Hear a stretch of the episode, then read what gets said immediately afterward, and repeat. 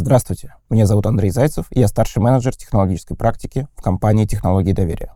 Сегодня мы поговорим о цифровизации в горно-металлургической промышленности.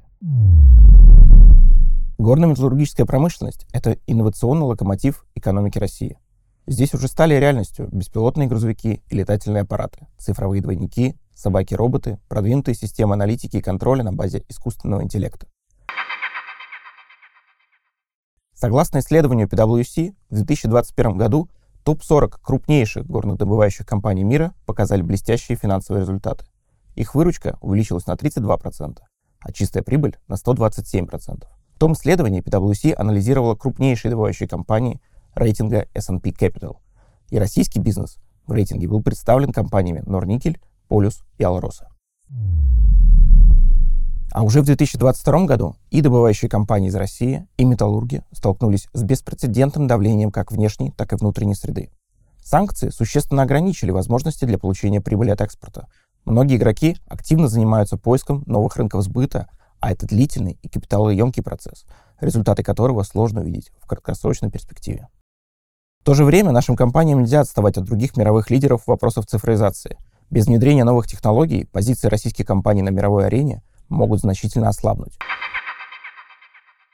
Мы в ТИДО отмечаем, что компания адаптирует свои планы по внедрению цифровых технологий. По словам различных экспертов, в условиях ограниченных темпов роста выручки немаловажными направлениями IT-проектов становятся с одной стороны получение быстрых результатов в части сокращения издержек, с другой — повышение качества готовой продукции и получение дополнительного денежного потока. Достижению этих целей способствует внедрение таких технологий, как искусственный интеллект, цифровые двойники, робототехника, инструментарий программной разработки на базе машинного обучения. По-прежнему важны IT-проекты в области информационной безопасности и обеспечения непрерывности производственных процессов. Компании даже берутся за разработку собственных IT-продуктов для решения отраслевых задач. Куда движется отрасль и какие действия помогут найти баланс между тактическими и стратегическими преобразованиями, пока неизвестно.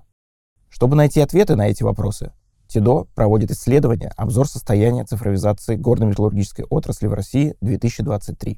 Наше исследование поможет понять, какие инструменты цифровизации предпочитают лидеры отрасли и какие цели они ставят для достижения успеха в новом цифровом мире.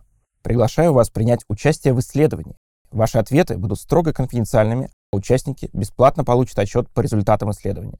Принять участие можно, заполнив анкету по ссылке в описании выпуска – Тех, кто слушает нас на Яндексе и в Apple подкастах, приглашаю в наш телеграм-канал под названием «Технологии доверия».